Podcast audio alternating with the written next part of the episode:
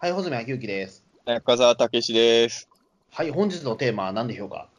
いやー、私、お恥ずかしながらですね、うん。YouTuber になりまして。ああ、どうもおめでとうございます。いやいや、はいおめでとうなんですかね、ちょっと。いや、あのー、なんですかね。あのー、こういうこと YouTube で言ったら、もしかしたら怒られるかもしれないから、ポッドキャストで言ってやろうと思ったんですけど、うんあの、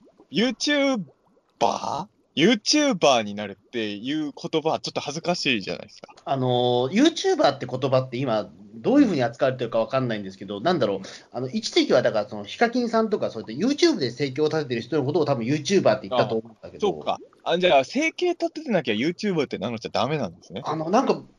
いや、少なくともよ4年ぐらい前はそんな感じだったと思うんです。今はでもなんか YouTube 始めたら YouTuber で名乗っていいみたいな、そう、あのね、感じになってるというか。俺、それは YouTuber じゃないだろうと思ったけど、僕もお世話になってるある映画監督さんが、YouTube で月1ぐらいで作品を発表してるんですよ、撮ったやつを。うん。そしたらネットニュースで YouTuber になったみたいに書かれてて、いや、え、それって YouTuber なの？って、あの、自主映画をね、月1発表してるのって、それ YouTuber って僕の感覚では違うんだけど、多分あのーメディアも YouTuber って何なのかはっきり分かってないんですよね。うん、ちょっとそうですね、なんか YouTube に動画を投稿してれば、YouTuber ってな名乗っていいくらいまで今、ハードルが下がってると思うんですよ。ただね、あの、僕やっぱりね、なんかその YouTuber っていう言葉にはちょっとなんか照れがあるんで、あの、ツツイッターとかでも告知はもちろんしたんですけど、中澤武史 YouTube 始めますに。ああ、でも、それが一番いいと思うんですよね。ええ YouTuber になりましたとはちょっと照れがね、ありこれね、だあのね、あの、えっ、と、何ヶ月前だろう、あの、ガイガン山崎さんってあの、ライターのね、はい。えー方と、あの、それこそ、六木太郎特集のイベントやった時に、あの、うんイベント前にちょっと話してて、うちらの世代、まあ、厳密に言うと俺とガイガンさんって結構年違うんだけど、ガイガンさんの年って確か、穂積君ぐらいじゃない？穂積君やや上？僕のね、一つ二つ上だったと思います。ええ。だから、年齢の離れで言うと、穂積君が多分近いんだよね、俺よりね、ガイガンさん。あそうですね、僕とほぼほぼガイガンさんと同世代ぐらいで、多ウ分ルトラマンパワード世代でしょ、だから。あ、パワード世代です。はい、うんそこでパワと。ード世代ですよええ一応、はい。いや、だからさ、あのーガイガンさんと話してて、ガイガイガンさんから言ってきたのかな、なんかうちらの世代は、音声メディアまでは OK なんだけど、映像には抵抗があるんですよね、みたいな話をあ、してて。そうか？その時俺も、いや、うんあの、これあれだよ、見る方じゃなくて、自分が発信する側になる。あ。方で、えあのー要は、ウェブラジオみたいのは、えっ、と、ガイガンさんもやってるのよ、ポッドキャスト。ってますよね。ええ。あのーそれ、それは抵抗ないんだけど、映像で動画の中で喋るのを配信していくのにはちょっと照れがあるみたいな話をしてて、俺もそうだなと思って、あそうあ、そうなんですか？それは結構あるあるとして、なんか、わかんない。俺とガイガンさんだけの間のあるあるだったかもしれないけど、え。その時は同世代トークとしてそういう話になったのよ。で、ええ。あの俺が YouTube 始めますってツイートしたら、えうん。あ数分後にすぐにガイガン山崎さんがいいねしてたから、やばと思って、すぐに、すぐに LINE 送って、いや、あんなこと言ってたけど、YouTube 始めちゃいましたみたいにね、すぐ送ったら、まあ、いろいろそっからやり取りして、まあ、ガイガンさんも面白かった。面白かった。あーていうか、ガイガンさんもなんかちょっと今、実はいろいろあったけど、ちょっと動画方向の試みも若干こ考えてるのかなみたいな。やっぱりねうん。だえからやっぱ時代という。っていうか、なんか知んないけど、最近 YouTube 始めてる人多くない？急なんかえいや、知んないいや、お多いですよ。えなんか、一時期、もう YouTube の時代、あの、YouTube の時代っていうか、その YouTuber 的なものの時代はもう終わった、今からじゃ遅いって結構言われてたじゃない、去年の夏ぐらいって。なのになんか、なんか、ここ最近の YouTube やりだす、それはその一般の方もそうだし、タレントさんとかも含めて、すごい増えたよね、ここ数ヶ月で。えあのこれなんな結構だからあれなんでしょうね、そのえっと、なんか何パターンかにあると思うんですよ、そのなやややり始める理由って。例えばなんか最近だと、その林家木久扇師匠が笑点の黄色いね、うん。の方が急に始めたっていうのは、多分だからその、えっと、その知名度を利用して、さらに自分の芸歴をもっと広げようということで始めたりみたいなことだと思うんですけども、でも中にはその、えっと、意外とその、お笑い芸人として頑張ってるんだけど、10年ぐらい、でもなかなか売れないから YouTube の方に行くっていう人もいるわけじゃないですか。あのー芸人さんで言うとさ、あのーそれこそ今コ、コロナがあるから、あのーもうそもそもライブできない状態になっちゃってるから、あのー、ゆう、ゆう、ほん、本当最近やり始めた人はそれもいるらしいよ。そうそうそうそうもそも発表できる場所がないから、もうライブできないならどうしようってなった時に、じゃあもう YouTube でやるかって言って、この1ヶ月、2ヶ月で始めた人も結構いるっぽいですね。うん。うん。だからまあ、あのー自分はね、あのーやっぱこういう仕事してると、それこそ、知り合いもそうだし、仕事先で会った人も含めて、YouTube やんないんですかって結構いろんなところで言われてたんですよ。実は僕もなんですよ、結構。やっぱ言われるよね、こういうことやってればね。えうん、そうなんですよ。え大体断ってたん、断ってたっていや、やらないですって僕はずっと言ってたんですけど、あのーまあ、ポッドキャストでも大活躍されてますけど、あの、都市ボーイズの早瀬康弘さんいるじゃないですか。うんトスミナティのと早瀬さんも、あの、中澤さん絶対 YouTube やった方がいいですよって言われて、いや、ちょっと僕は、まあ、いろんな理由で、いくつか理由は言ったんだけど、ちょっと、まあ、主、一番の理由は、もう、ピータン通信を聞いてる方は割と分かれてますけど、僕は、ドがつくデジタル音痴じゃないですか。えうん。あの、まずそもそも、あのまあ、撮影までだったらできるかもしれない。もしかすると。でも、編集とアップは多分できない。あ、まずそもそも俺は自分でチャンネルを作ることもできないってうん、ある。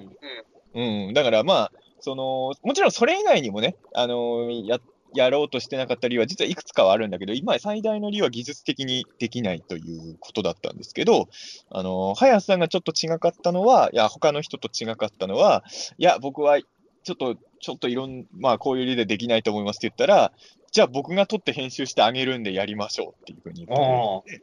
もうそこまで言われたら、もう断る理由ほぼないじゃないあ。まあそうですね、確かに。まあそれが主だった理由だとしたら、まああとはもう宗教上の理由でっていう理由じゃない限りは。ええ宗教上じゃなくて、さっきも言ったようにテレはあったんですよ。あ、テレはね。うん YouTube はは YouTube をやりますっていうことのテレの抵抗感はあったんだけど、でも、もうそんなこと言ってる場合じゃないな、もうこれはと思って、まあそうですね、まあ、ここまで来たらね、もうだってね、気候師匠とか82ですからね、それで YouTube 今から始めるっていうことですから、プロ師匠だったらテレが逆にないんですよ。ねまあないかもしれないけど、ええ。あそこまで行っちゃえば、もう全然 YouTube だってやれると思うんですけど、やっぱ自分みたいなもんが YouTube 始めるのって、なんかちょっと、しかももうすでにいろいろ活動してるじゃん、俺とか。まあそうですね、今今から、ね、その YouTuber として頑張ろうってわけじゃないですから、全然ね。なんかちょっと、なんかいろんなね、あの、テレとかがやっぱ生み、う俺は思っちゃう環境にいるなって自分では思ってて、うん。なんですけど、まあ、いろいろ、まあ、あの、都市ボーイズさんもね、もうあの、YouTube もやってて、そっちもね、人気あるじゃないですか。うん。で、まあ、全部、全部ではないけど、僕もちょこちょこ見てて、まあ、林さんが編集してくれるんなら、ね、面白くなりそうかなとも思ったんで、うん。まあ、これを、このポッドキャストを収録してる時点では、まあ、動画5本ぐらい、あの、週2でやろうと思ってて、あえー週にあ結構でも、ね、あの頻度多いですね。えうん、まあでも YouTube の人ってそれこそ毎日の、まあまあまあ、それで正義が立てようと思ってる人は毎日ですけど、もちろん。あまあね、まあ別に僕整形立てようと思ってるわけじゃないけど、ええ。まあ週1だと YouTube の世界ではちょっとペースが遅いぐらいらしいので、うんまあ週2ぐらい。まあ逆に言うとね、まあこれはお互いの理由がい、林さんも言ってたんだけど、まあ林さんもいっぱい上げてるじゃない、今動画ね。今なんか週あんまり増える3ぐらい上げてるんでしたっけ、今、YouTube。ええ多分ね、週4じゃない今。週4か増えましたね。だから、あの、ポッドキャストの方もだって週3やって、そうあの YouTube も週4やってるとしたら、もう、毎日何らかしらのものが配信されてる状況に。で、中澤 YouTube も編集してアップしてますからね、林さんすもね。ごいですね。スタジオですよね。早瀬スタジオに、ええ早瀬 YouTube スタジオになってるんですけど、いや、でもそうですね。だからまあ、いろんなね、あのスケジュールとかそういうのも含めて、まあ、週2ぐらいが一番落ち着きどころかなとは思って。うん。ただね、あの、やっぱ思ったのは、あの、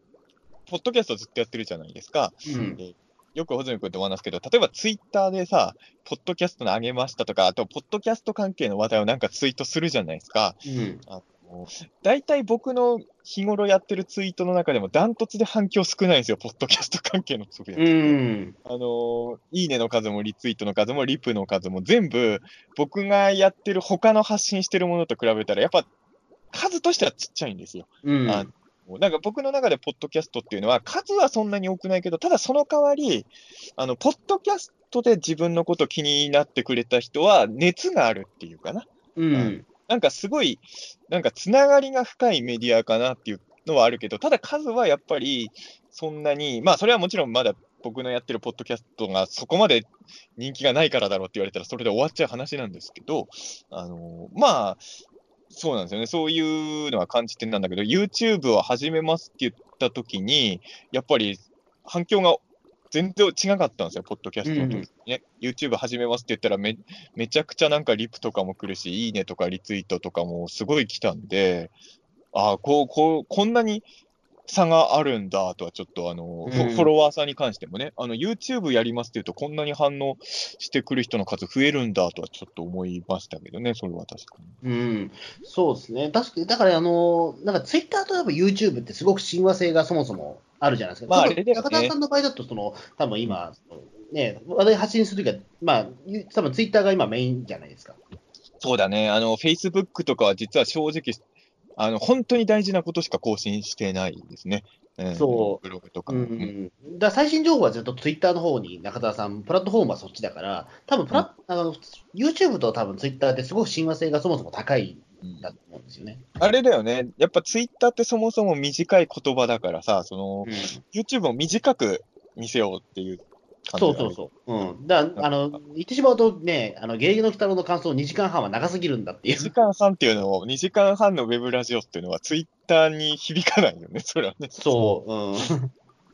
かかといって、まあ、ゆツイッター世代向けに、ツイッター世代かわかんない。ツイッター向けにピータン通信の10分回とかやっても多分面白くならないと思う多分それとはまた全然違うんですよね。それはもうえ違うメディアだって割り切るしかないと思うんですけど、まあそう、だから反確かにね、そうですね、反響というかは、まあ YouTube のが、まあこれからどうなるかわかんないですけどね、あのー多分今の僕の YouTube 見てる人って、もともと僕知ってる人がほとんどだと思うんで、うん。あのいわゆる YouTube をよ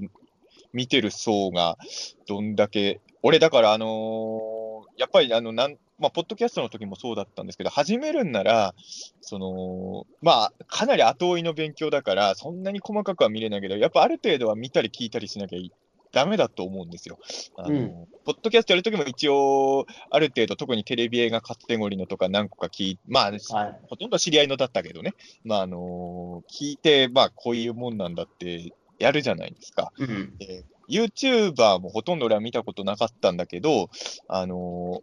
いるんですよね。ジャンルとしてはオカルト系 YouTuber が何かいるんですよ。何人いますね。うん、結構いるんですよ。で、まあ、その売れてる方は何人かだけど、まあ、売れてる子は何多人かな分。フォロワーができないけども、多分まあね、な多分100何百人単位でいますよね、多分そうね。あの数だけで言うと何百人いて、その中の一部にもうすごい売れっ子の人たちがいるっていう、まあこれは多分どのジャンルもおそらくそうなんだろうけど、まあ、正直多分そうですね。うん。で一応、その人気ある YouTube、オカルト系 YouTuber の人の動画は始めるにあたって結構見て、うん。一応多少は意識はしてるつもり、あのーなんだろうな、あ例えば、あのまあ、ピータン通信はオカルトの話あんましないけど、あうんちなみに僕の YouTube はあのゆオカルトユーマ専門系のやつなんですけど、あのーまあ、そうですね、あの、林さんと一緒にやってるあのウェブラジオのオカルト構想とかとは喋り方は変えてるつもりですけどね。うんうん。YouTube を意識して、あと、まあ、これは林さんが言ってたんだけど、やっぱり尺の長さがね、あの、どうしても特にネッシーとかって僕めっちゃ喋りたいことあるんですけど、うんやっぱりまあ10分前後ぐらいに収めるのが YouTube だといいっていうことなんで、まあ、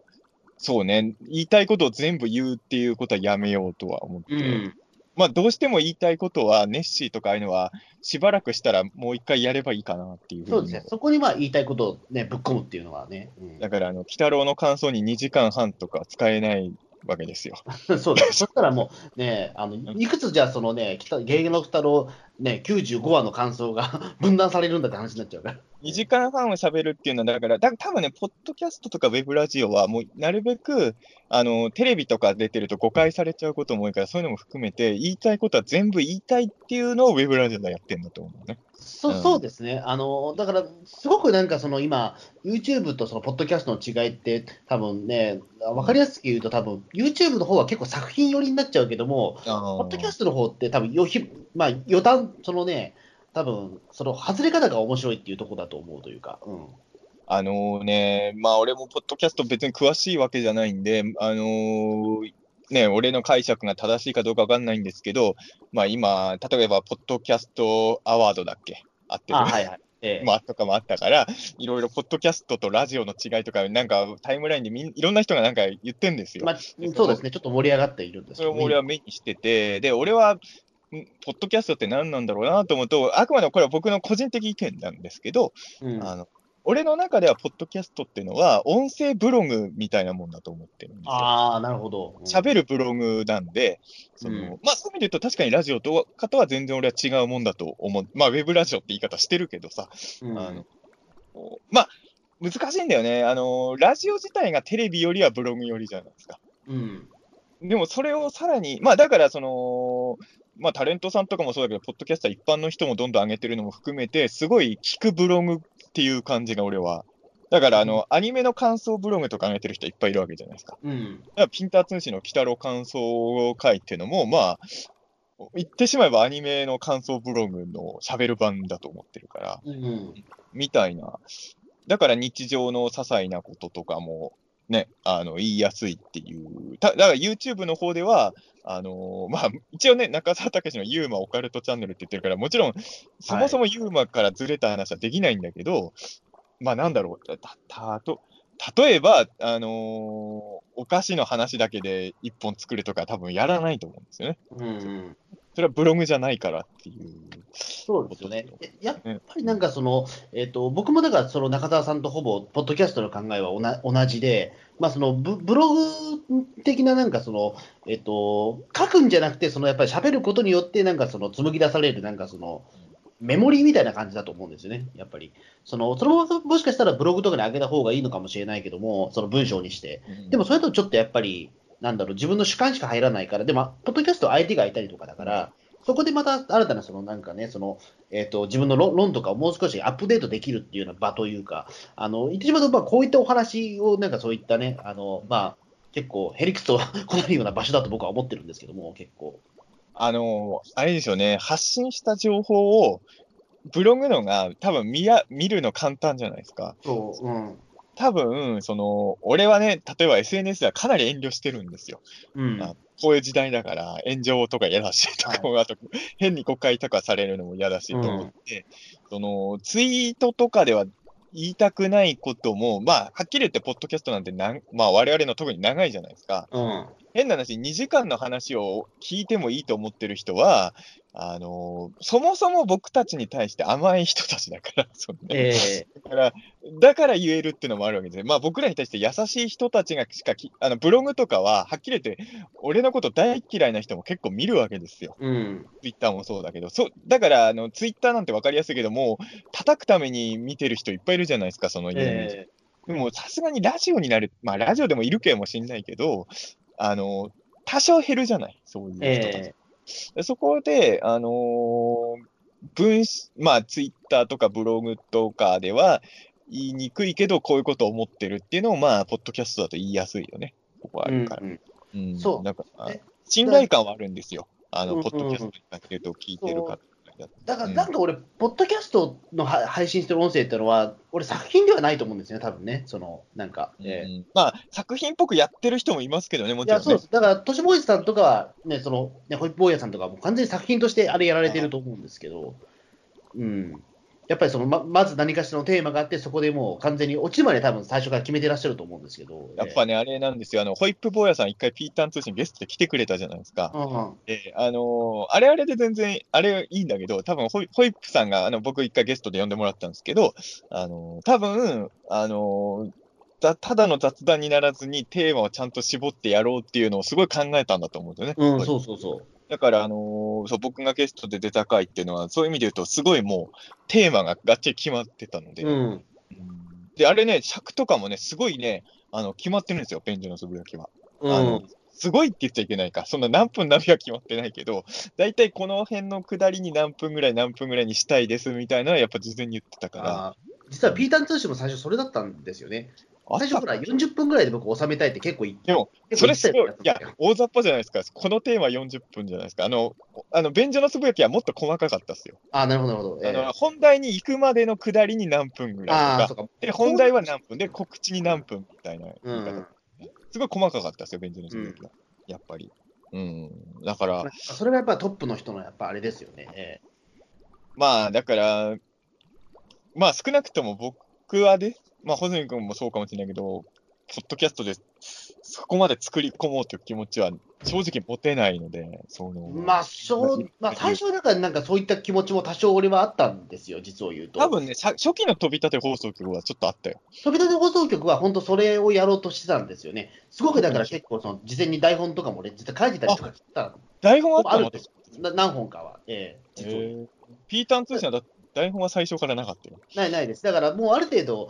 まあ、なんだろう、その、別に、なんだ、台本作んない方がいいのかなみたいな、なんかその、えっ、と、多分飛び立て放送局で多分台本作った回っていうのは、俺が一方的にその喋ってる回だと思うんですよね、多分ね。ね。でもなんか、結局、そのピーター、あのそのピリピリさんが喋るときとかは、まあ、基本的にその台本とか何もないから、いやっぱそっちの方が楽になっちゃうから、ええうん、いいつの間にかそれが、な台本作んないことがもう逆に言うと、普通になっちゃったみたいな。うんね、まあね、どっちがいいかわかんないですけど、まあ、まあ、あとた単純に物理的な、時間的な問題として多分、まあね、作り込む番組作る方が時間かかるわけじゃないですか。うんまあ現実的なものは難しいじゃないですか、正直。うんうん、だからまあまあ、ポッドキャストは俺はもうこのスタイルでいいのかなと。まあそうですね。ままあねね、なかなかだからそのね、ポッドキャストから、例えば何かそのね、えーとうんこの先なんか僕ら何かやっていこうってことがあんまないじゃないですかね、あんまり。ええまあ、冷静になって考えると何のためにやってるかよくわからないメディアでは、ピーターン通信とかね。そうですね。例えばだからそこから、僕ら結構最初の頃、ピーターン通信の時って、結構東京ポッドキャストがすごいっていうことはよく言ってて、それからやっぱり、ほら TBS ラジオに変われてみたいなこともお話ししたと思うから、そういったまあドリームはあるよみたいな話はしたじゃないですか、確かに。ああ、まあ言ってたね、それは。第0回の時って。うんええだそうそう、でもなんかいつの間にかまあそれはもう特に何も考えず、そうね本当に TBS ラジオに進出したかったら、あの今みたいな方向には進んでないですね。そうそう、進んでないから、いつのね、そんなね、芸能鬼太郎だけで2時間半はやらないから、やっぱりね。うんまあね、しかも、あの感想会だと、鬼太郎のイベントも呼んでもらえないもんね。そうなんですよ。もうちょっと東映さんが喜ぶような感想会っていうのは絶対ありえるんだけど、もうあれはもう、だって途中でずっとウルトラマンの話とかするじゃないですか、鬼太郎の感想、うん、あんなん公式で呼ばれるわけないもんね、そんなこと言って。そうそうそう。だからそこで言うとね、まあ、もうそれはもう多分早い段階で我々も実は気づかぬうちに放棄してたと思うんですよ。ええもういいやってなっちゃったんでしょうね、多分ね。うんまあ、まあ、それはチャーハンの話とかしてるあたりからね、もう、まあ、まあ、チャーハンの話は僕、ギリギリオ OK な。本当、あれ TBS ラジオで OK なの？い。やいや TBS ラジオではないけど、まあ、東京ポッド許可局とかで、あマキタスポーツさんがなんかその、ね、なんかだなんねなんかその、すごい落ち込んでる時の話は大体あんな感じだなっていう。ああ、そうか。まあね、そうね。だからまあ、今は本当に思ってることを、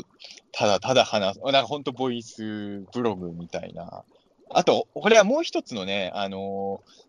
俺がこういう仕事してなかったら、ツイッターをこう使ってたかもっていうものを、ポッドキャストでやってるかもしれないですね。ああ、はいはいはいはいはい。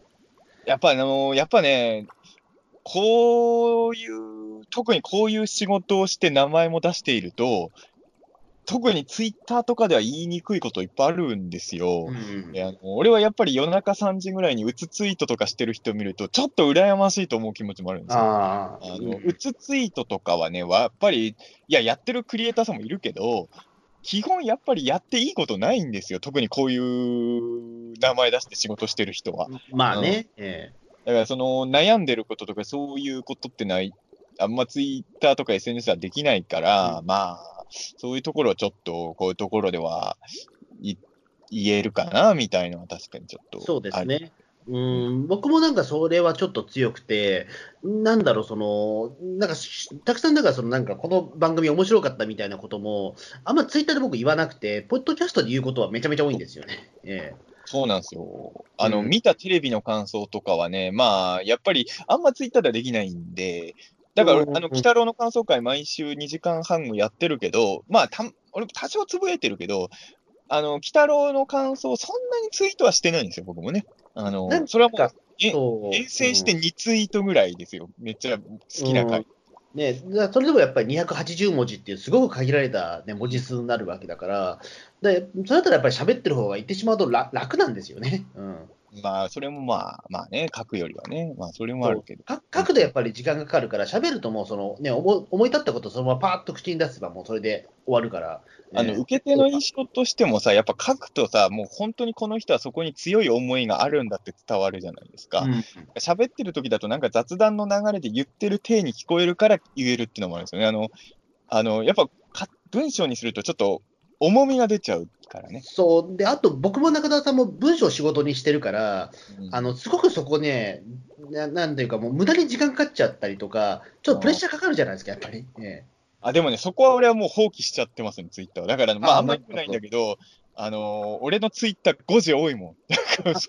ええ140文字でこんな5字あるんなら、ねあれはあれですけど、本とか大変だろうと思うけど、いや、昔は俺も考えに考えてツイートしてた時期あったんですけど、えうんいそんなんやってたら何もつぶやけないから、や、まあそうですね。最近あんまそんな考えないようにそこはしてるけど、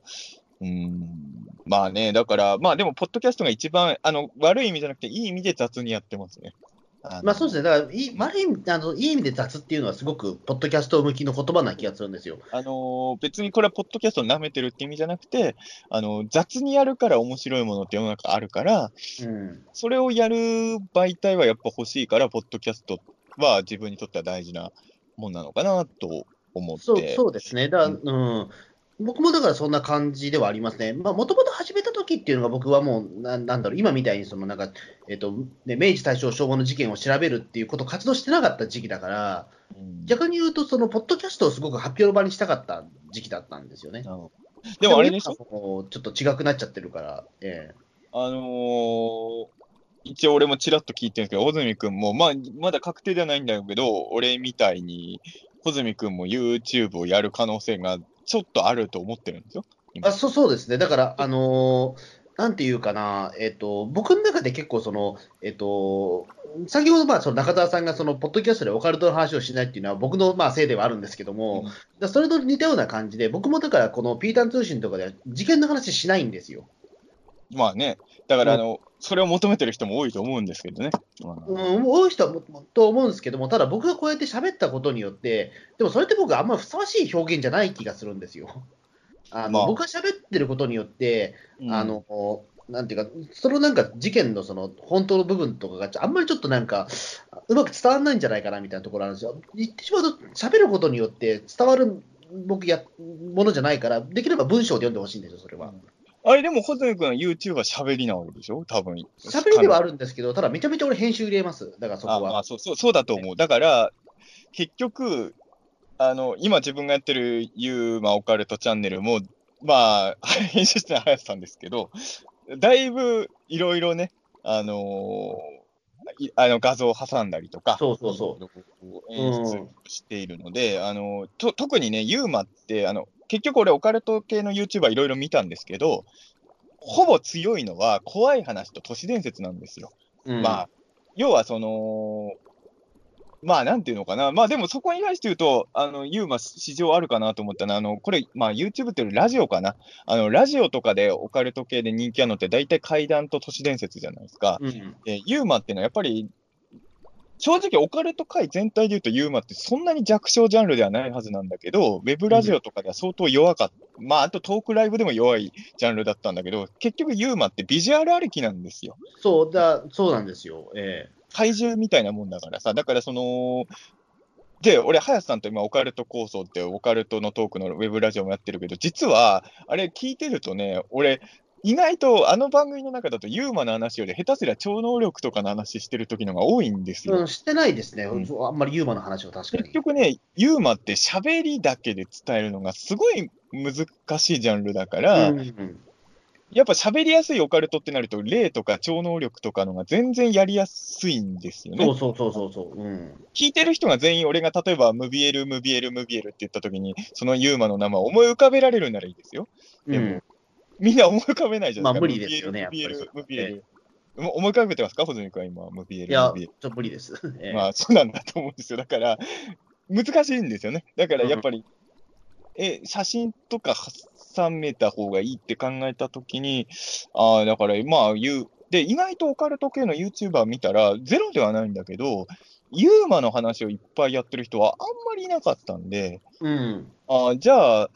やってみるのもありかなとは思ったんですけどね。うん。そうですね。うーんねまあ、僕のやってるその昭和の事件とかも、言ってしまうと、そのやっぱり昭和の事件、何がいいって、やっぱり資料がやっぱり多く残ってることとかなんで、やっぱりビジュアルで見せた方がすごくインパクトは残るのと、あとやっぱりその細かい、例えば1937年、かっこ昭和何年みたいなこととかを、言葉で言うのってすごくくどくなっちゃうのでできればそういうのテロップで出したいんですよ、なんか。ええテロップもそうだけど、さっき言ったその見せたいってのはあれでしょ、当時の新聞記事とかは YouTube だったら見せれるってことでしょ、多分。まあそうですね、あとはまあその現場写真とかもね、あなるほどね。その雰囲気とかも一応伝わりやすいのかなっていう。うん、いや、もちろんだからそれで、なんだろう、僕が喋る、ね、のは合ってるかどうかわかんないけど、でも少なくとも僕がやった方がいいのかなってそれは、あれですか、これ、ピーター通信聞いてる人は知らないんだけど、あの、ほら、あの、ホズミ君は以前さ、あの、はい。一緒にやってるイベント、オカルトーカーズで、あの、去年の年末か？はいはいはい。来年僕は VTuber になりますってああ、はいはいはい。えだから YouTuber とはまた別のジャンルで、あの、ホズミ君がオリジナルの女の子のキャラクター作って、えはい。あの、うん変声機使って、あの、美少女キャラクターに昭和の事件を解説させるっていうプレゼンをして、夢郎さんにキレられたじゃないですか。ええ あれをやるわけじゃないの？そのあのいや、それも一瞬考えたんですけど、ただ、なんだっけあのめちゃめちゃ、VTuber の名前、もう一回言って。あ、ムクドリ古戦ですね。あええそう。穂積君はね、ムクドリ古戦っていう美少女キャラを作って、それに昭和の事件を解説させるっていうのをやってて、あの、あのライブでは確かに失敗してたんだけど、それはあの、まあ、穂積君の変声機の使い方が下手だったからだと思うんですよ、ええ俺は。あの、あと、すぐに男の口調で喋りやがるから、穂積君は。そうそう、だ ええだからあの、ちゃんと作り込めば、俺、ムクドリ古戦も悪くない、あの、美少女が昭和の事件語るって確かにない、ないないのか、俺が知らん、まあ、あんのかもしれないけど、と思ったけど、それはやめたんですか、結局。いや、やっぱお金がかかるので、ええあ、ちょっとお金ちゃんと稼いでから、じゃあそれはやろうかなっていうような。あいや、だから難しいんですよね。だから僕、自分で聞いてても、そのね、あの、時々その事件を語ってくださいという形で、ラジオとかゲスト出演させていただくこともあるんですけども、やっぱり自分の声って、なんかすごく、ななんだろう、その、低くないので、あの、あんまりだからその怖く喋れないんですよ。あーまあね、そこですごく僕コンプレックスがあって、あの文章だったらそ、ね、いくらでもそこは多分雰囲気とか書けるようにはなってる、今今はななってると思うんですけども、喋るとどうしてもダメなんですよ。それはまあ、そうか、一応怖く聞かせたいんですね。できればそうなんです。だから本当は僕の中でのイメージとしては、あのもうもうちょっと違う声なんですよ、僕の中で。えーただ僕が喋るとどうしてもなんかその明るくなっちゃうというか、あのなんか事件の怖さじゃなくて、なんか変なとこばっか気になっちゃうようなか感覚になるんで、僕、それ自分で、例えばお客さんの側だったら、俺の声多分聞いてらんないなと思うぐらいなんですよ。でそこで僕、だからできれば僕じゃない人に実は喋ってもらいたいみたいな気持ちもあって、でも待ってよ不定期だったりといやか。ムクドリ古戦が喋っても全然怖くならないですよ。美少女のあんなキャピキャピした声でやっても。まあまあそうですね。怖いだどっちにしろ怖くない。と、ね、あの、もう、あの時はもう言ってしまうと、その悩みがの一番最高潮に達した時で、あの、やっぱりその、えっと、調べるのは得意なのかもしれないけど、その発表するスキルが僕、とにかくないので、えまあ、あの、ちょっとわかるのは、俺も、あの、ホラーものの脚本とかやは仕事でやったりもするんですけど、えはい。対談とかライブでやるのはすごい嫌なんですよ。まあ、うん嫌なのに依頼来て何度かやったことありますけど、あの、嫌がってる人が出てるジャンルってダメですからね。そうそうそう あの、出たい人がいっぱい来て、俺の枠奪ってくんなきゃダメだと思うんですけど、俺、出たくないのに何度も階段のライブ出てるんですよ。うんねあの、やっぱり俺ね、あのー自分が喋る、舞台人前で喋るときに、怖がらせたいって思えないんですよ、俺は。うん。映画とかだったらまだいいんだけど、やっぱ、お客さんと目と目が合う状況で喋るときに、怖がらせるように喋ろうって思え、まあ多分俺も怖がらせるように喋れない人なんですよね。うん。うんだからそう。ホラーを表現するとしても、喋りは絶対俺は無理だな。そうだからやっぱりそのぶ僕は文章の方であのなんなんていうか、そう表現したいっていう気持ちもあって、だから、まあね、すすごくだからその、表に出るのは結構抵抗がある方なんですよ、実を言うと。えー特にそれはあん事ま信じ。それはえそれはあんま信じてないですけどね。ーだから事件系の時はそうなんですよ。だから仕方なく自分で声でやるけど、できればあ僕、誰かに喋ってほしいぐらいなんですよ。事件系じゃないときは普通に表に出たいけど、事件系では裏方になりたいですね。事件系では僕、誰かに本当は喋らせたいぐらいなんですよ、本当は僕。えー事件系じゃないので表に出たいなら、むしろ何で表に出たいんだって気もします。いや、だから、あの、いや、文章、だから喋んなくていいんですよ、僕、本当は。だから事件系は。まあできれば、ねいや、まあ、でその、表立ってじゃあ何かやるっていうほどじゃなくて、本当に文文章を書いていたい方なんですよ。まあ、気持ちは、それはすごいわかる。うん。そう、うん、ね。うん、だからそこで言うと、だからすごくユ YouTube に関しても、なんだろう、まあ、自分が結局最初は喋ることになるとは思うんですけども、でもそれでもやっぱりその編集とか、うんこね、施すことによって、ある程度聞きやすくなるのかなっていうようなことはあっまあね、て、うん、ちょっとそこは実験ではありますけど、えまあそうね、多分生で喋るより、あ、俺も聞いたんだけど、あの、だからあの、穂積君がとしみなゲスト会来てた時も、はい。はやさん結構編集してるらしいもんね、あれね。うん、多分、やっぱり聞きやすくすることが編集によって、まあ、だいぶそうだと思います。えでしょうね、まあ、それは。うん。まあ、えあと、うん多少喋りつたなくても、あの、やっぱ画像があれば、ごまかせますからね。いや、そうなんですよ。ええそう、やっぱり音声だけだと気になっちゃうところも、そう、そこは確かにね、あるから。そうなんですよね。だまあ、そこで言うと、だから、まあ、その、ね、えっ、と、まあ、僕がそれまで今までできなかったことを、とりあえず YouTube で、ある程度ちょっと克服させるわけじゃないけども、えー多少見やすくできるのかなっていうような、え結行ってみようか局、まあ本当に実際、保存がスタートするかどうか、まだ確定ではないと思うんですけど、ーあの、お互いに割と仕事でやってることの本ネタの方は YouTube でやろうって今ちょっと思ってるとですね、どっちもまあ。そこは共通してますね。うんはい。え結局、だから、あの、まあ確かに穂積君とはオカルトの話できなかったんだけど、まあ、かといって林さんと組んでも、ユーマはメインにできないんだなっていうのがやっぱあったので、まあ、結局、行き着く先が、まあ、ここだったのかなっていうので、今、とりあえず YouTube を始めてみたっていううん、感じね。うん。ただやっぱり YouTube 難しいなと思うのは、まあ、昭和事件だとどうなるかわかんないけど、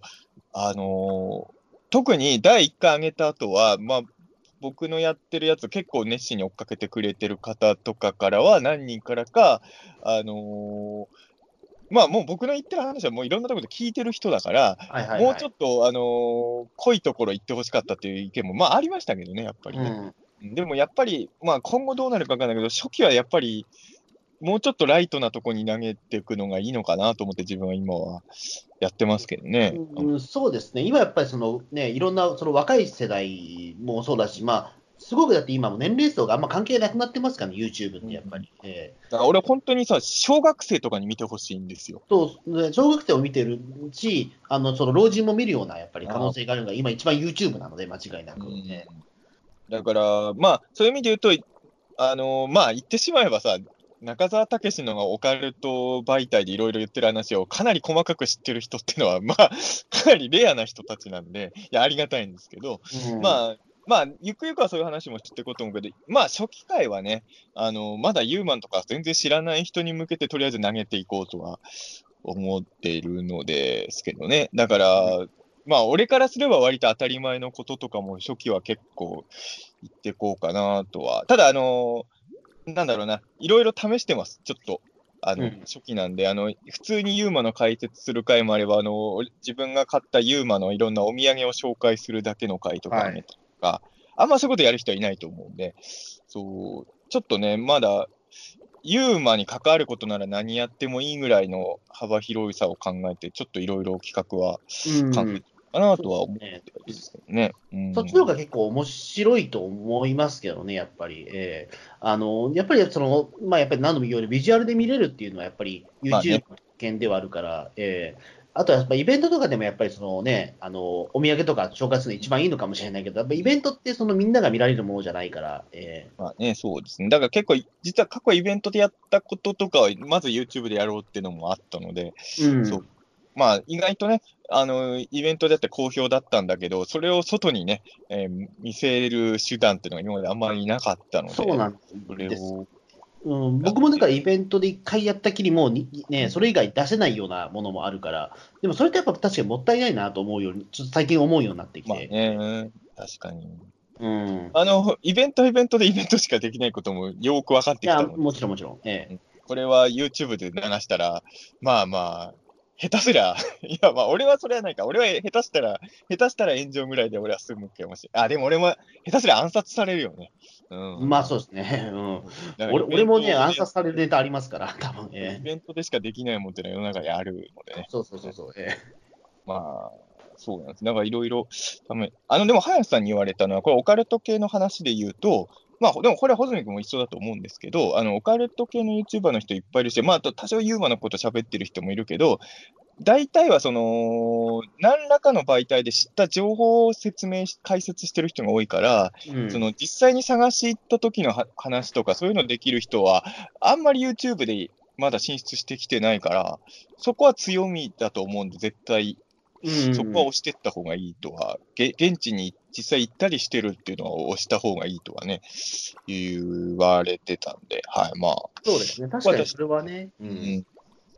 まあそこは穂積君もかなり現地行ってるから、そう、そこはだから見せられるものは結構多いのかなとは思ってはいるんですけど、ええそうですね。もう、ただ、ただ問題はね、どこまで時間が取れるかだなっていうね。まあそうなんですよ。結局ね、えいや、俺だからね、まあね、そうですね、あんまり言わない方が、まあ言わない形でもないしいや、いや、俺だからこの間、早さにも聞いたわけですよ。あの、都市ボーイズさんのも含めて、俺のもそうだけど、編集どんくらい時間かかってんですかってやっぱき、それは聞くじゃないですか。えうん、聞く聞く。うん。ねまあ、具体的なことを言うわけにいかないから言わないですけどね。そのはや、はやさんが自分から言わない限り俺が言うわけにいかないけど、まあまあやっぱり、やっぱかなり時間使っていや、るそりゃそうですよ。えうんだから、そうだと思いますよ。いや、俺もだから、本当に、本当にちょっとね、ちょっと、言葉をすごい今選びながら言おうと思って、結局言えねえなと思えいました、あーでも、そうですよ。だからまあ、ポッドキャストは言ってしまうと、まあ、このね、あの、喋ったらもう基本的にノー編集で僕出しちゃうんで、まあ、うんそこで言うところ、さっきほど言ったような、まあ、雑ないいいいメディアっていうところで、それは再活再活用に一応活用はしてるというか、ええあさんと一緒にやってるやつで言うと、オカルト構想は、まあ、ほぼほぼの、まあ、たまに編集してるけど、まあ、うんそほとんどハサミは入れてないんですよ。で、ね、だからやっぱりあのーまあ、僕なんかもやっぱだから、まあね、だから、人様の貴重な時間を使ってるわけじゃないですか。うん。編集のことを考えて。変な話、喋ってる時間に編集の方が絶対時間かかるわけですから。いや、そうですよ。えだから、いや、でも本当、早さん今自分の動画もそうだから、あの、毎日めっちゃ編集してますよね。編集マンですよ。え。え本当に。そうなんですよ。いや、一応具体的な時間を大体聞いたんですよ。この動画にはどんくらい時間かかるか、一個一個聞いてって、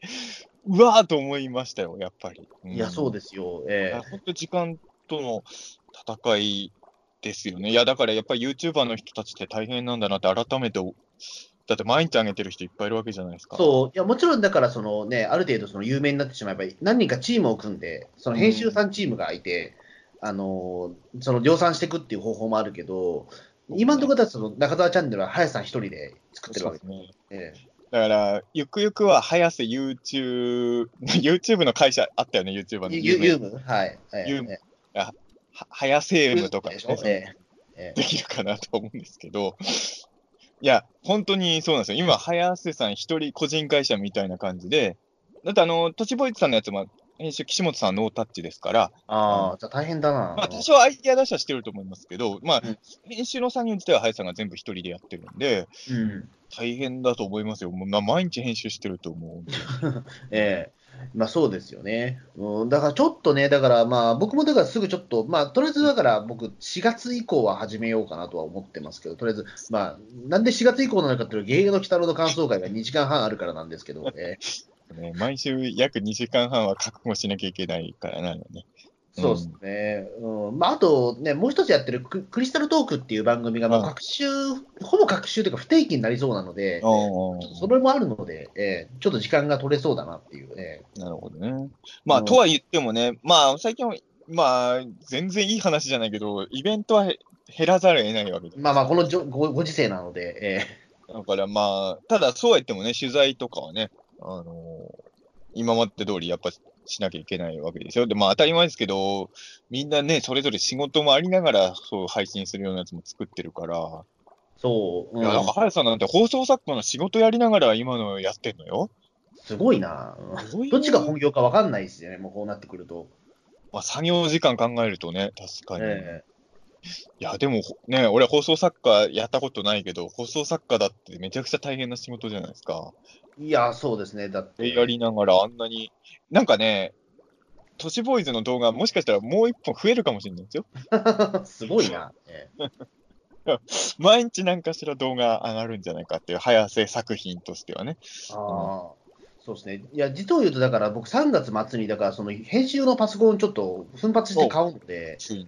ええだいぶだからそこで、あのーんちょっと今までもだから、そのね、YouTube いなんか始めようかなと思ったんだけど、やっぱススペックが低いんで、でそれでね、さらに、ポッドキャストのそれも入ってくるから、ちょっと思ったようにできないので、ええちょっと思い切って、あの編集用のパソコン買うんで、えおーすごい。えうん。まあでもまあ確かに、細見君の今 YouTube 向きなような気もするんだよな、確かにな。まあそうですね、まあ、ええちょっとまあそれはちょっと始めてみようかな、まあ、いつか俺は出なくなるかもしれないけど、俺自身は。え VTuber に変わるかもしれない。え VTuber に出るか誰かに喋らせるかっていう。これ誰かっていうのはどういう人に喋ってほしいんですか？あの、さ、さ、なんだろう、まあ、なんだろうな、VTuber かな、やっぱりねい。や、やっぱ VTuber ね。VTuber、まあ、ゆっくりってのももうちょっと時期的にもおかしいからな、やっぱり？この手のものが。あ、ゆっくりってあれですよ、あの、なんかその、えっ、とも、文字を入力すると、それを自動で、あの、立ち上がってくれるやつ。ええああるね、そういえばね。うんああ、でもあれ、俺そんなに見たことないけど、あれ系のと、あの、例えばタイトルだけで気になって見て、あれだと俺結構がっかりするのよ。あ、そうそうそうそう、そそういう人もいるから、うん。ねだからやっぱり人間の言葉の方がいいんだろうなっていうのは思うんです人間の言葉の方が絶対いいと思う、それは。うんだったら多少喋りつたなくても絶対細見君に喋ってる方がいいわ。うん、じゃあ僕はじゃあまずパソコン買った後、滑舌直すための教室に通った方がいいかもしれないです。ボイトレした方がいいかもしれないです。絶か、まあ。ねあのー俺もそうなんだけど、緊張すると、特に、まあ、俺もひあるけど、ホズミ君はもっとだと俺は思うんだけど、めっちゃ早口になるじゃない。うん、そうなんですよ。ああ、もう、確かにね、もうちょっとゆっくり喋った方がいいのかな。あの、イベント、まあ、だから動画なら問題なのかな。イベントで見たときいいなと思ったのは、結構、あの、あの、スクリーンに上映してるじゃないですか、いろんなものを。ええそうすると、確かにそんなに早口気にならないんですよね。音声メディアだけだったら、あれは結構きついかなと思うんだけどい。や、そうそうそうなんですよ。だからやっぱり僕のやってることって、もう、あの、なんか画像ありきなんだな、全部っていうのは今思ってて。ええ確かにね。いや、例えば怪談師さんみたいに、あの、その一から全部説明して怖がらせること、僕、もう、なんだろう、身体能力的に無理なんで、やっぱり。えやっぱ階段やってる人はすごいと思いますよ、本当に。えうん全然やりたいとも思わないけど、すごいとは思うね。そう、うん、そこはもう階段師に憧れたこと、俺、人生一度もないんですよ。うん、まあ、穂積君もそうだと思いますけど。まあでも僕、落語家さんはすごい好きだから。いや、ええ俺は落語は好き。あまあ、穂積君と比べたら全然ライトだけど、落語はおもしあの分かるのよ。うん、でもやっぱり落語家には絶対なれないとは僕思ってるので、まあもちろん間違いなく。だって、うん、まず覚え、数字覚えられないのと、あと落ち着いて喋れないから、多分鼻から無理なんですよ、僕。ええ、だそこはもう向きって、もうもう向き不向きの問題で、えでも階段師もね、さ、なりたい人いっぱいいるからさ、やっぱり、まあ、穂積君が落語家に憧れてるように階段師に憧れてる人もいっぱいいるんでしょうね。え、まあうんそうですね、うん、でもなんか時々ね、そのね、事務所仕事で階段のグランプリ出ろみたいなこと言われちゃうけど、え出ればいいじゃん。え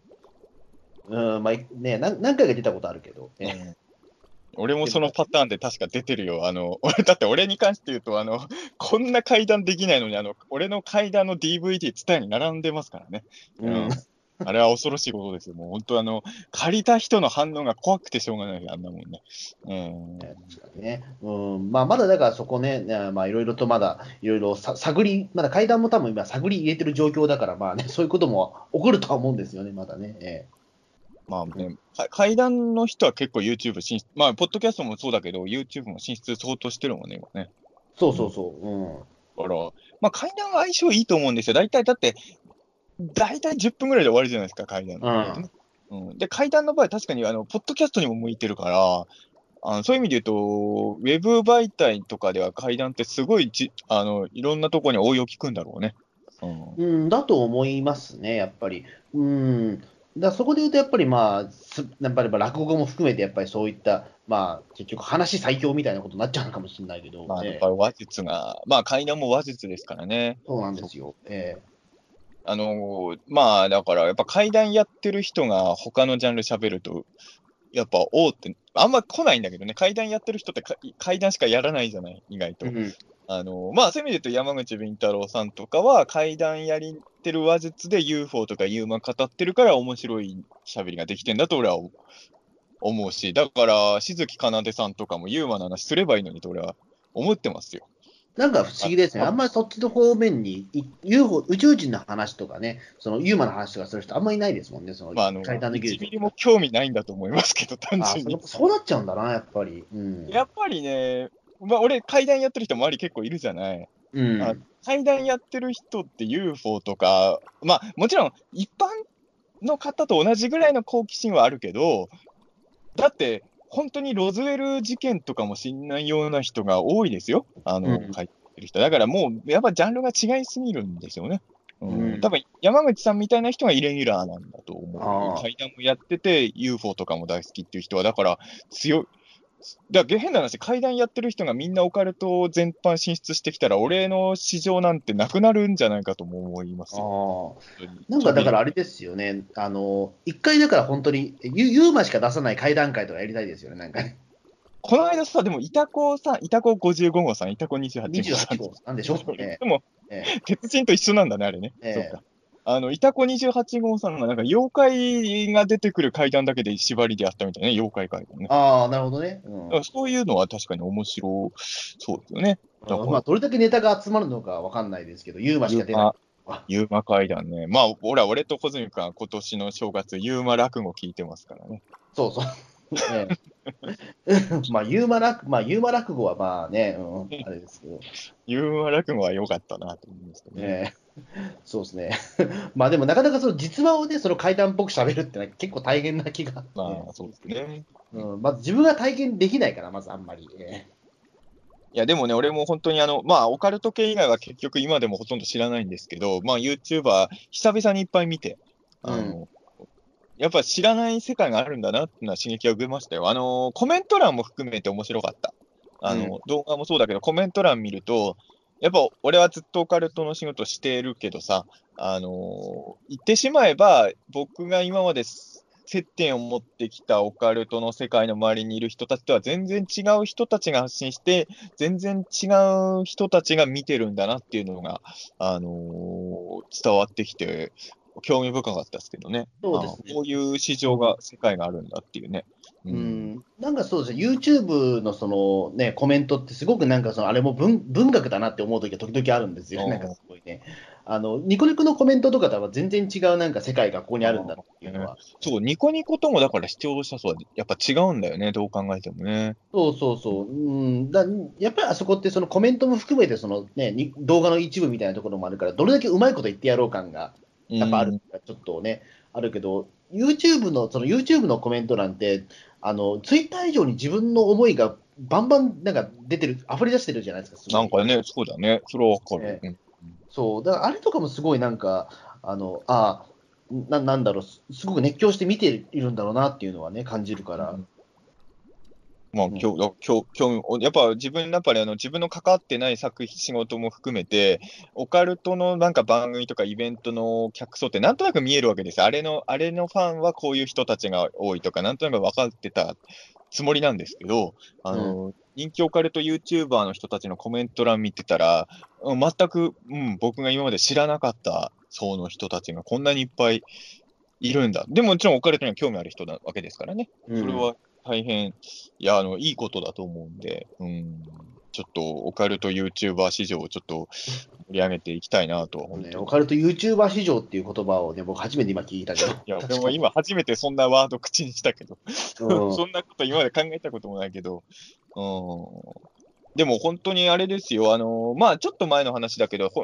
書店さんとか行くと、あの、本当に一番目立つ棚に、あの、あの、オカルト系の YouTuber で直木マンさんって人直木マン、はい。ええ。直木マンさんの本がもうものすごい平積みになってて、あうん。だってそうですよ、だって僕、宝島社で昨年、ちょっとムックでライターで参加させていただいたんですけど、一番大きいのは直木マンさんのインタビューでしたから、うんえーメインとして。えやっぱりそうなんですよ。だからそういうところが、でもさ、あのーやっぱ僕の周りに、もう名前ぐらいは知ってるんだけど、僕の周りにいる人たちで、直木マンさんについてく深く語れる人って、やっぱほとんどいないじゃないですか。ーまあそうですね、まあ、僕でも実は直木マンさんちょ、ちょいちょい見てますね、いや、俺も今はちょいちょい見てますけど、あの今、妖怪ウォッチで出てますからね、まあレ、レギュラーってわけじゃないですけど、主要なところにぽいぽい直木マンさん本に出てくるんですよ、あれ。え。ー、あ、そうなんだ。鬼太郎はヒカキン、ヒカキンで、うん。鬼太郎はヒカキンで、妖怪ウォッチャー直木マンっていう、なんか、そうね。ええ。あもう時代がもうそういったところにもう来てるんだなっていうかね、もうだからね、やっぱオカルトというか、その妖怪界隈はもう今、YouTube とはもう切って離れないような、ね、ポッドキャスターは一人も出ないけどね。ね あの、ポッドキャスターで合ってんですか ?YouTuber、ポッドキャスターあのポッドキャスえター。ーポッドキャスターであってますね、だからそのポッドキャスト配信してる人っていう意味で、ポッドキャスターっていう、ええ。うんだってポな、そのね、その冒頭で話したように、まあ、そのポッドキャスト、そのお金を稼いでる人は YouTuber ってやっていいかもしれないけど、うんポッドキャストでお金稼ぐ手段がないから、まあ、まあポッドキャスターでいいんじゃないですか？基本的にはね。うん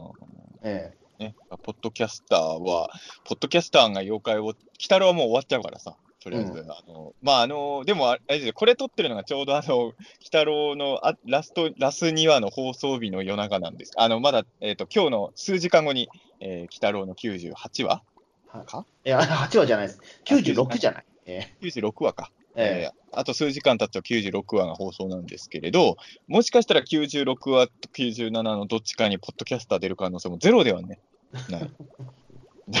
この、こんな詰め詰めの展開で最終回にポッドキャスター出たらびっくりするでしょ。いや、びっくりしますけど、ええねすごい展開の中でね。うんえ、ねえ確かに。まあ、でも本当にね、まあ、うんまあ、でもとりあえず、まあ、ゆまあ、ピータン通信の方、まあ、鬼太郎会が終わったら、まあ、とりあえず、まあ、今、今のスタイルは、とりあえずね、あの、なんだろう、うん とりあえず鬼太郎会がなくなるので、えあ、じゃあ、この回のテーマの最後に、一応この話しといた方がいいかなと思ったのは、これもしかしたら気にしてる人いるかもしれないから、この機会に喋っとこうと思うんですけど、あの、YouTube に、ピータン通信の音源がたくさん上がってるんですよ。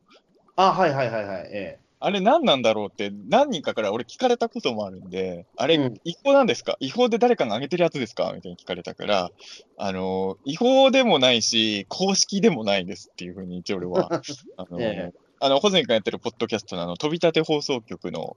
えー再生不ちみピリピリ君が、なぜか知んないけど、ピーターン通信は YouTube に上げた方がいいって言って、上げてもいいですか？っていうから、まあ別に止める理由はないから、え上げてもですけど、ただ上げても俺一切、ぼ穂積君もそうだけど、あの、YouTube にも上がりましたって僕ら一切言わないじゃないですか。うん。うん。別にあの、意味がないと思ってるから、僕らはそれに対してね。そううんでも上がってはいるんですよ。だから YouTube には、ピーターン通信も実はめっちゃ上がってるんですよ。うん。えーなんか一応これは、このテーマで言っといた方がいいかなと。あれは上げてんのはピリピリくんですよっていうことね。はい、ええそう、別に違法じゃないし、別にね、僕らが関係しているってわけでもないかなっていう。あのー僕らは上げてほしいとも思ってないし、上げないでとも思ってないけど、ピリピリくんがなぜかめっちゃ上げさせてくれって言うから、まあ、止めてないっていうやつですよ。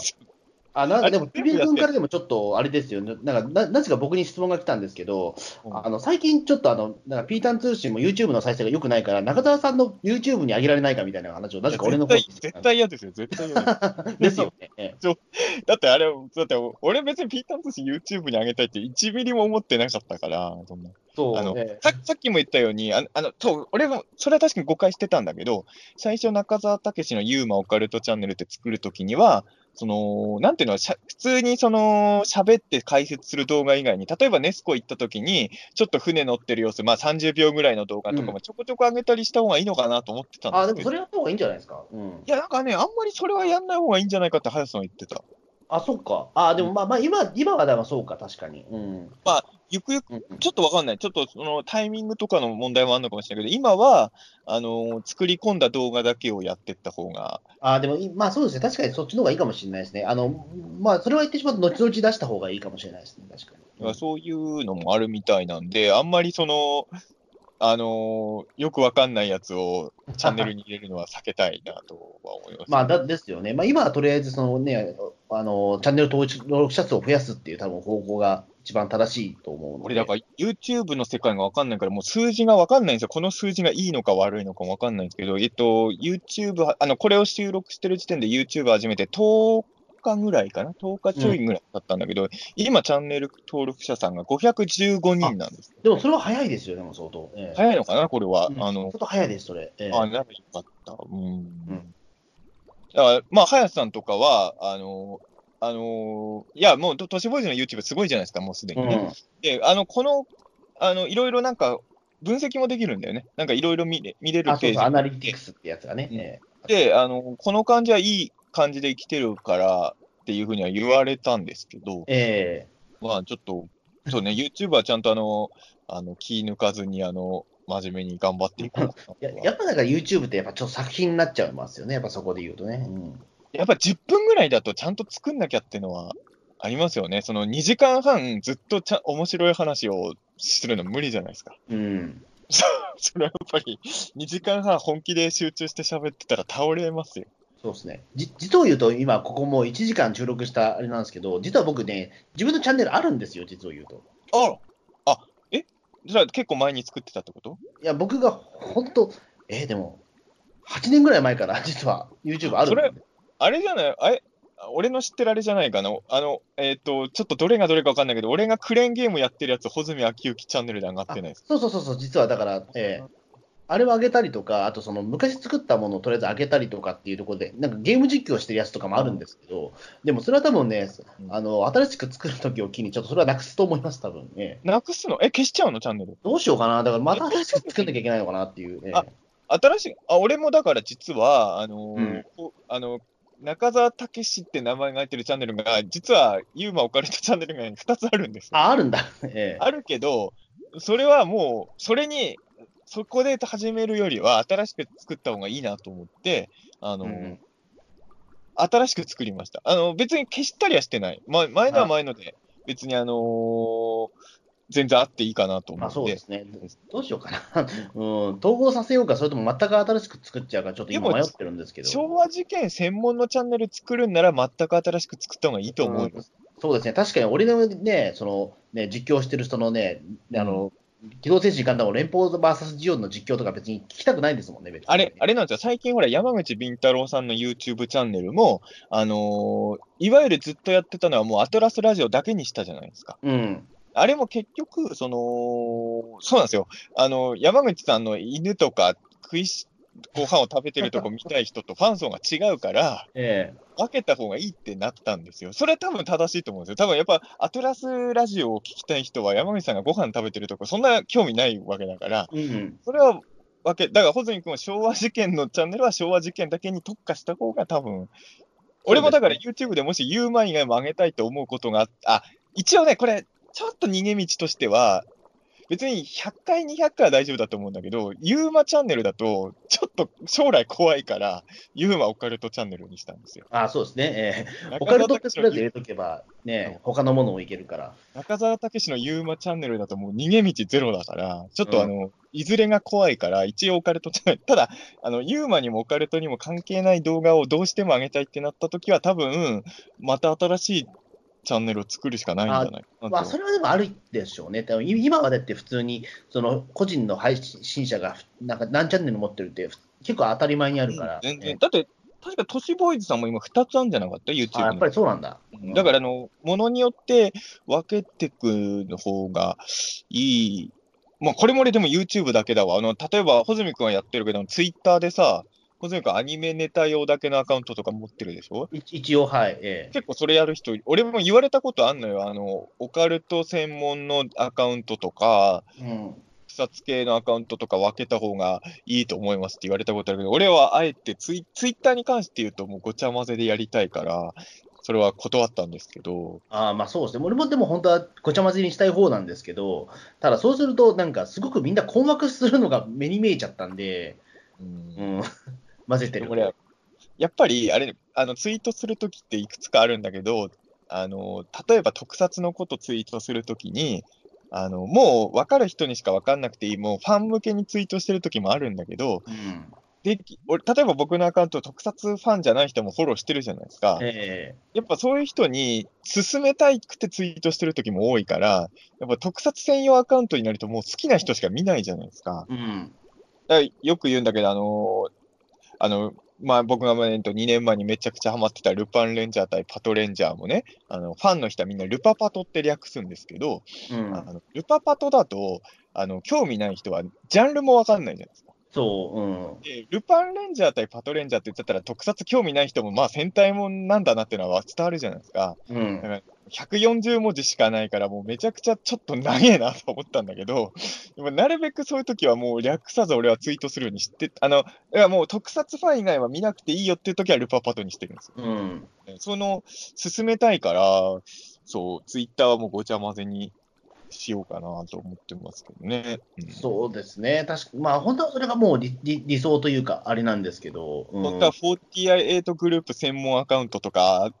必要かなと思う時もあるんですけど、やめてますね。うん、あ結局、だからそのなんか、これあんま伝わらないからつぶやくのやめとくかみたいな、よくわかんない、ね、こともやっちゃったりするんですけど、ね。えそう。本当はさ、もう、アイドルの口癖を時々ツイートするだけのアカウントとか欲しいんだけど、まあやっぱちょっとね、それもどうかなと思うんえで。そうね結構そこはね、むず難しいですよね。えあと、オカル、ただね、オカルト専門家は確かにわかるのは、あのーなんていうんだろうな、オカルトって興味ない人見ると、ただ単に引く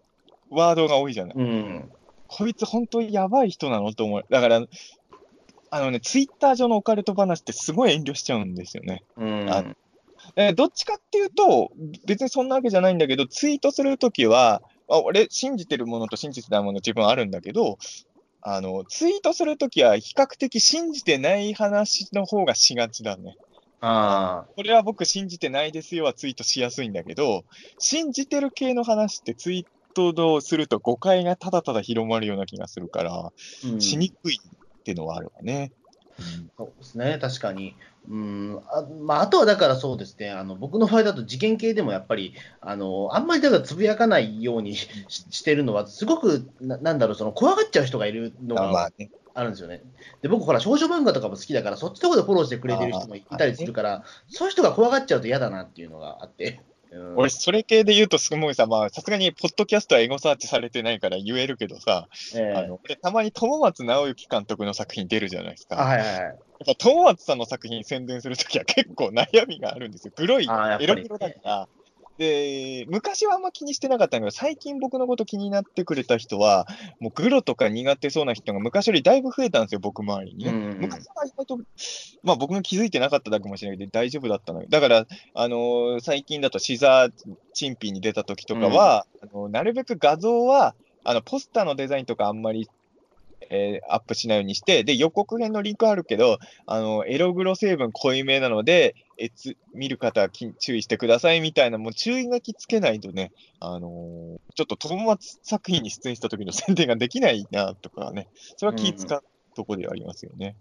うん。えーだからグッとかかな。そうええなんかね、まあ、そうやってなんかいろいろ、なんか多岐にわたりすぎると逆に困ることもたくさんあるっていうね。ええそうそうそういう意味で言うと、俺はユ YouTube では下ネタをやめようと思ってるんですよ。ああ。あの、チンチンとか言わない。チンチンはいいか。チンチンはいいけど、まあ、まあ、もう人による、まあ、よりきりですけど、ええあの、オナニーの話とかを YouTube ではしないようにしようかなと思って。まあそうですね。まあ、なんか言うまもさ、ええはい。2日前昨日か。昨日も山口さんがさ、あの、昨日あの、まあ僕は最近あの、あはいはいファミリー劇場さんでやってるあのアプリ、ファミ劇ネオとかで新番組、ありがたいことで冠番組が始まったんですけど、配信番組、はい。え配信か冠番組の配信番組が始まって、あの、徹子の部屋の、もう露骨なパクリの中澤の部屋みたいのをやってるんですけど、えうん。あ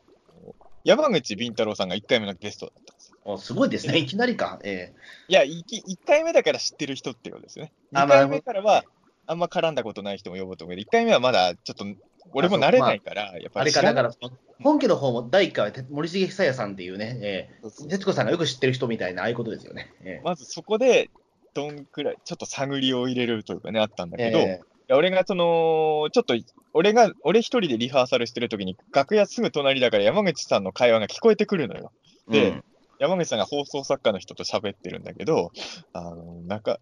もう中澤のポッドキャスト聞いてたら、もう新年早々、今年はオナニーがあんまりできてないとか言ってて、めちゃくちゃ気持ち悪いみたいな話が隣からすごい聞こえてきて。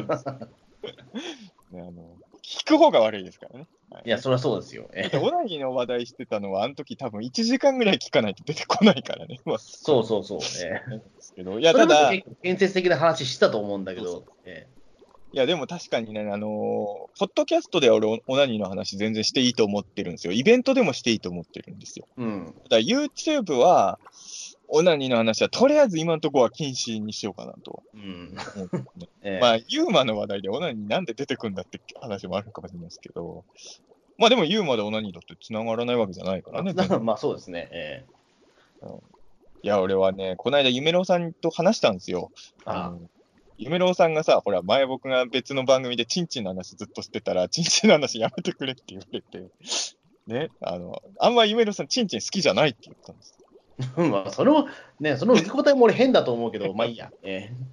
でもさ、そう、まあ、その話もう一回、ちょっと後でするけど、えいや俺がね、この間、夢郎さんとね、その、俺でもね、僕、夢郎さん、僕はね、実は下ネタとかチンチンの話が好きなわけではないんですよ、実は。えこれはね、単にオナニーの話が好きなだけなんですよっていうね。お確かに俺別にチンチンには興味ないんですよ。あの、下ネタも全然正直あんまり好きじゃないんだけど、ただオナニーにはこだわりが俺はあるだからそのなんかちん、そのいわゆる陰形とかじゃなくて、そのオナに至るまでの、その、えっ、と、あれですよね、その、ま、ま、間というか、その、えっ、と、その、よよなななその情景ですよね、いわゆるオナニーに行くまでの。あと、オナニーっていうのは俺人間の本性が出ると思ってるから、えーうん。あの、一人で共感ですよね、やっぱりそのオナニーに行くまでの。だからあの、俺はオナニーに興味があるわけで、下ネタに興味があるわけじゃないって話をね、夢郎さんに言ったんですけど、そう、でもまあ、オナニーの、だからオナニーにはこだわりがあるんだけど、まあ、YouTube ではやらないようにしようとは。あの、だから、ピーターン通じはいずれオナニー会をね、やってもいいかなと。オナニーかい、俺は話すことないな、やっぱり。えあるやろ、あるやろ。ー、意外とないのよ。え ただね、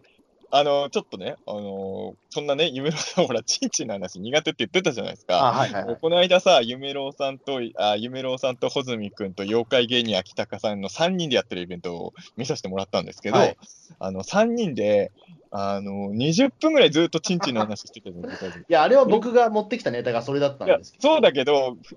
二人して、あの、穂積君一人で言ってるんじゃなくて、もう、もう両端でもうチンチンの話、めっちゃクロストークで広げてったじゃないですか。いや、あれすごかったですね。うんそう。そうだってあのイベント中、一番3人がちゃんと会話のキャッチボールしてたのは、結局、チンチンの時でしたからね。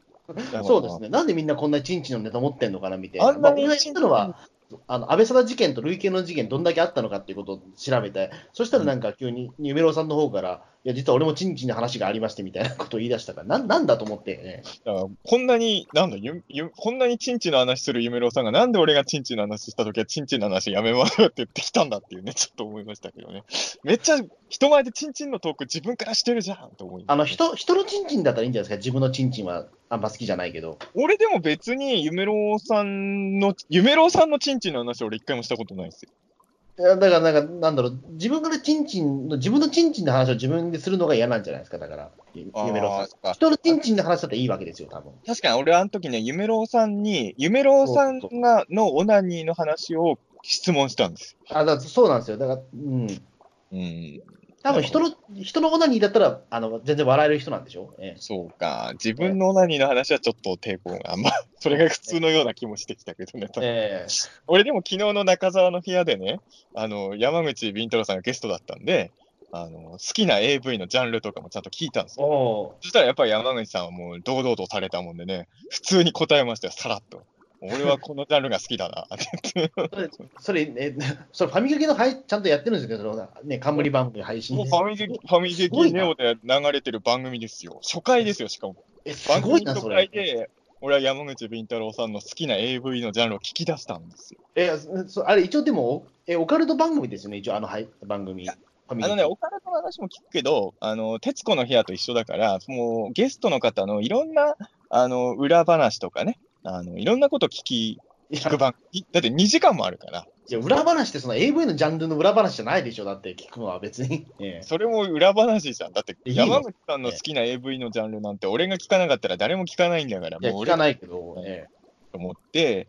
もうだからあの番組見た人しか山口さんの好きな AV のジャンルわかんないんだから、これは貴重な番組じゃないですか、中澤の。えまあそうですね。えでね、これは、今後来るゲスト全員に聞いてやろうかなと思って。うわ好きなル、ちなみに何でしょうか？みたいなね。うん、聞こうかなと思ってるんですけど。すごいな、それもまたすごいですよね。もう全然だから、そのポッドキャストとその YouTube と配信でもう全く違うことをやるっていうね。まあでもそれがいいのかもしれないですね。確かにで、も、けけ媒体がいろいろあったらね、そう、使い分けた方がいいとは思いますよ。なんか、どこでも同じことやっててもね、しょうがないからね。うん。だから、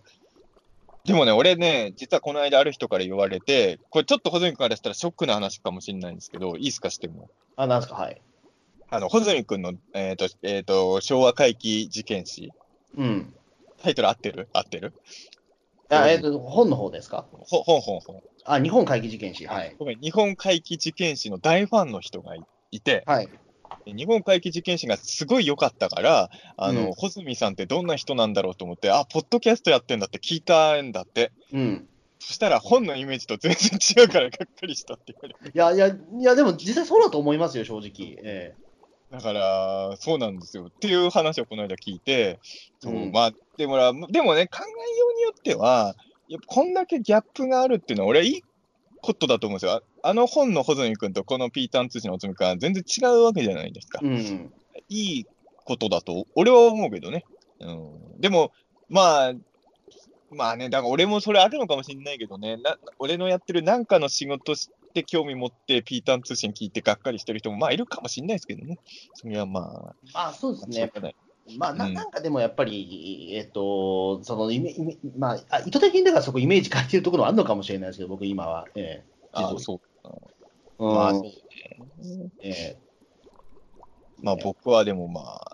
そうですね。まあそうですね。俺もまあ、ある程度は意図的に変えてるつもりはありますけどね。うんまあ、まだ言うても3 30代だから、まあなんか、あの、なんだろう、その若者ぶれるみたいなところがあるから、ええうんそう。だからちょっと、あの、ああいうことやってる人って、でみんな、本だけ読む人って僕のこと結構よ50代の人だと思ってる人いるぐらいで、実を言うと。そうかもしんないね。いや、だからあの本だけ読むとガルパンとか興味ある人に見えないもんね。そうそうそうそうそう、ええ でも実は、でもそそっちじゃ、もともとはないから、うん。っていうところですよね。ええだからそこで、ポッドキャストの方は本当に自分のほほ、なんだろう、その本音しか出してないところがあるというか、ええそれで言うと。え、やっぱあの、小説読んだ人は僕、実際の僕見て結構びっくりする人多いですね。あすごい芸人の作者だと思ってみたら、もう台風人間とか言い出してるやべえやつだったみたいなのは確かに多いわ。あだだから、結構小説から入ってきてがっかりしてる人はいるかも結構。まあ直接俺には言ってこないけど、あ、うん。うんまあ言ってる人はいるでしょうね、きっとね。まあね、ええあでもこれはしょうがない。人間っていうのはいろんな面持ってるんだからね。まあそうですね、まあ逆に言うと、それがね、ちゃんと、なんだろう、うんななんかできてるってことはいいいことだと思うんですよ、僕。えー決してマイナスじゃなくて、えまあね、そうーうんですね。そう、いろんな側面が出せるってことって、普通に考えれば、それ、ね、あの 2, 2倍なんかその、ね、えっと、できることがあるってことですから。えいや、俺もまあ本当そう前向きに考えていきたいですね、そうね。うんえまあ、ということでね、はい。はいまあ、いろいろ、まあ、YouTube の話題っていうか、もういろんなジャンル別の話題みたいになりましたけれど、まあ、ちょっとね、とりあえず僕も YouTube 始めましたし、まあ、穂積君も100%ではないけど、ほ始める可能性大。っと、もうね、えっ、と、始めると、始めます。はい。えーあ、じゃあもう100%と思っていいんですね。うん。じゃあ、まあ、じゃあ、ピーターン通信のコンビはどっちも YouTube 始めるんで、ぜひ、あの、YouTube の方も応援していただければとね、思いますよね。はい。ということで、はい、ありがとうございましたあり。がとうございました。